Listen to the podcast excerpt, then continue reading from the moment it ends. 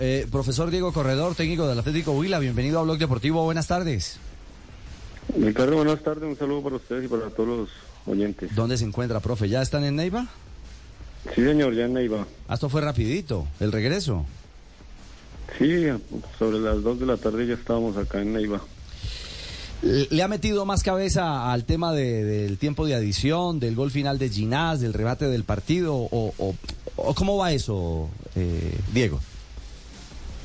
No, Ricardo, la verdad, eso ya quedó, eh, eso quedó ahí, yo ya, ya no se puede hacer nada. Ya no le mete más tiempo a eso.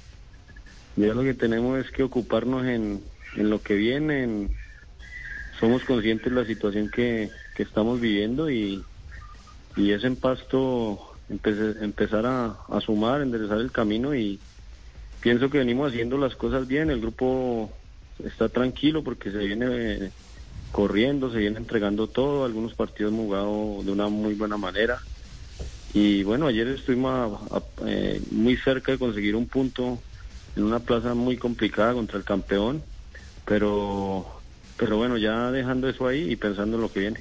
Claro, uno puede dejar a un lado el tema de los minutos. Si eran siete, si adicionan nueve, llega el gol, etcétera. Pero, ¿cómo, eh, profe Corredor, cómo recuperar emocionalmente a un equipo que veía que tenía ya el botín entre sus manos? Es decir, el, si el plan era mantener el empate, eh, estaba prácticamente resuelto. Entiendo que, que a los muchachos les los golpeó, más allá del tema de la adición o no, pero, pero perder al final como se pierde, esa última fotografía obliga también a un trabajo de recuperación mental importante. Pues Ricardo, yo cuando llego, el grupo estaba mentalmente caído, no se estaban dando los resultados. Eh, se venía también de, de sufrir eh, para, a- para todo Neiva un fallo arbitral con Nacional cuando les empatan a lo último y, y se, se, se, se anula el gol. Entonces eh, se ha venido sufriendo no solo los jugadores, sino en Neiva como, como que se ha sentido la frustración por muchas fallas arbitrales que, que se siente que se ha perjudicado el equipo. Entonces yo llego y levantamos el ánimo, empezamos a aumentar el nivel todos, eh, la parte mental fundamental y, y empezamos a competir. Fuimos a, a Tunja, sacamos un punto, aquí nos costó por también por, por el tema de, de las sesiones de entrenamiento, porque acabamos de llegar y tuvimos dos semanas de, de entrenamiento donde fuimos a Manizales, ganamos, le ganamos a, a Tolima y empezamos a, a enderezar el camino en la parte deportiva, en la parte mental. Y mire Ricardo que ayer se pierde, pero hoy el grupo está pensando en lo que viene, estamos convencidos porque es que se está dejando todo, se está corriendo, se está tratando de jugar bien. Ayer era complicado jugar bien, ayer tenemos que sacar el resultado como fuera, pero el equipo se entregó al máximo y estuvimos a, nada de conseguirlo, pero estamos mentalizados a, a que quedan eh, siete finales y hay que eh, jugar a muerte para, para poder conseguir los puntos. Claro, eh, son siete finales. Eh, JJ, usted es el, el matemático de esta mesa. Seguramente el profe Corredor tiene clara esa lectura, pero, pero creo que vale la pena poner ese contexto, J. ¿Cuál es la ruta de salvamento del descenso para el Huila? J. ¿Se quedó haciendo las cuentas de Medellín? Bueno, Ahí, ahí sí, ahí sí, ahí sí, ahí sí, ahí sí. Mire, no, el descenso del Huila está de la siguiente manera. Huila tiene 16 puntos en la liga. Estamos hablando de un umbral de 30 para entrar a los 8. Necesitaría 12 de 21 para entrar a los 8, que podría ser un objetivo interesante. Si Huila de esos 21 hace 3, 6 o 9 puntos, se va al descenso. Si hace 18 o si hace 21, se salva del descenso independiente de cualquier número para Jaguares o para Envigado o para Caldas. Si hace 18 o 21, se salva. Pero si hace de 10 a 17 puntos, entran a jugar los puntos que hagan eh, Jaguares, Envigado. Hi, soy Anthony. Primera vez en el grupo de apoyo Old Spice. Hola, Anthony. Mi novia está actuando raro últimamente, duchándose más, huele bien, demasiado bien. Ella lo niega, pero creo que está usando mi Old Spice Gentleman's Brown Sugar and Cocoa Butter Exfoliating Body Wash para el cuerpo. Sí, sí. Old Spice Gentleman's Brown Sugar and Cocoa Butter Exfoliating Body Wash para una exfoliación y una hidratación de 24 horas. Los hombres también tienen piel. The hottest concerts are headed your way. Don't miss your chance to get out under the stars and see your favorite artists live. Tickets are on sale now for summer concerts at Shoreline Amphitheater. Don't miss Pentatonics, Jason Aldean, and All American Rejects. Shoreline Amphitheater is where summer meets music. So make the most of outdoor concert season and get your tickets before they sell out. See the full schedule and list of artists at livenation.com, part of the Allegiant Always concert series. Fall is coming, and the nights are getting longer, and a strange Hollywood couple have moved into the Winchester Mystery House. If you are brave enough, you're invited to the Unhinged Housewarming from September 22nd to October 31st. Experience the terrifying line between reality and imagination as darkness falls, and those that haunt the Winchester Mystery House join the party. Get your general admission and RIP tickets at winchestermysteryhouse.com. At Tri Counties Bank, something great happens when you switch to better banking. We listen and then offer the solutions you need. We ensure your accounts, direct deposits, and mobile banking are good to go.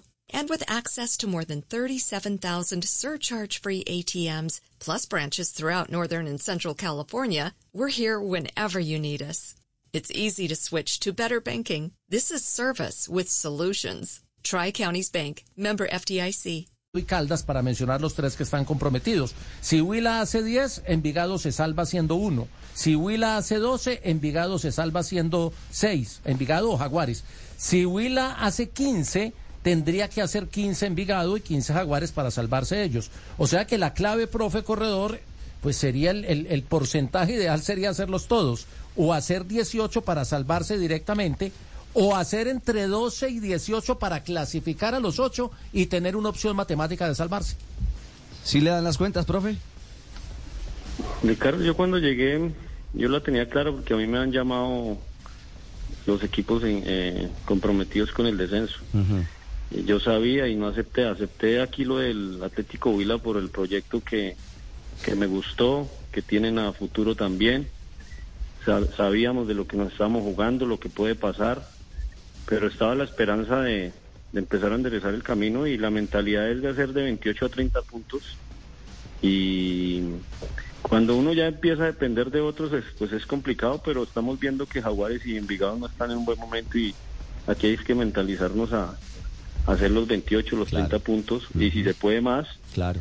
y pues estar en unas finales y que Dios decida si, si vamos a estar en la A o en la B, pero hacer la parte de nosotros y competir y estar en unas finales. Esa es la mentalidad que tenemos nosotros, pero eh, como estamos jugando, pensamos que me- merecemos, esto no es de merecimientos, pero merecemos más de lo que tenemos y también la parte futbolística cuenta y vemos equipos que no están sumando y pronto el fútbol no les da para conseguir puntos, pero estamos nosotros generando opciones y estamos muy optimistas de poder hacer los puntos para clasificar y que alguno de los equipos que está comprometido pues eh, no sume y, y nos dé esa casilla.